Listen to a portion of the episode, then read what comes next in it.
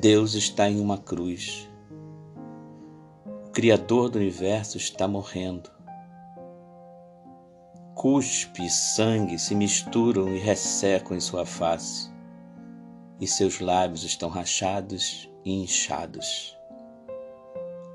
Os espinhos rasgam o couro cabeludo. Os pulmões sofrem com uma dor aguda. As pernas são tomadas de câimbras e não há ninguém que o salve, pois ele está se entregando em sacrifício por nós. Não são seis horas comuns. Não é uma sexta-feira comum.